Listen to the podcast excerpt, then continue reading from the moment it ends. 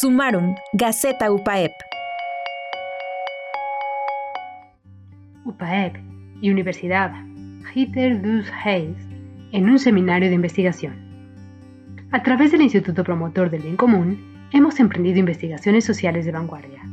Tal es el caso que llevó a la creación de un seminario de investigación entre UPAEP y la Universidad Hitter dus Hayes. Durante cuatro sesiones, los interesados, bajo el acompañamiento de los profesores Matías Nebel, UPAEP del Instituto Promotor del Bien Común, y Martín Heiberlin de Unirite, abordaron el tema de los límites y posibilidades de un enfoque de bien común en materia de derechos humanos colectivos. Sumarum, Gaceta Universitaria.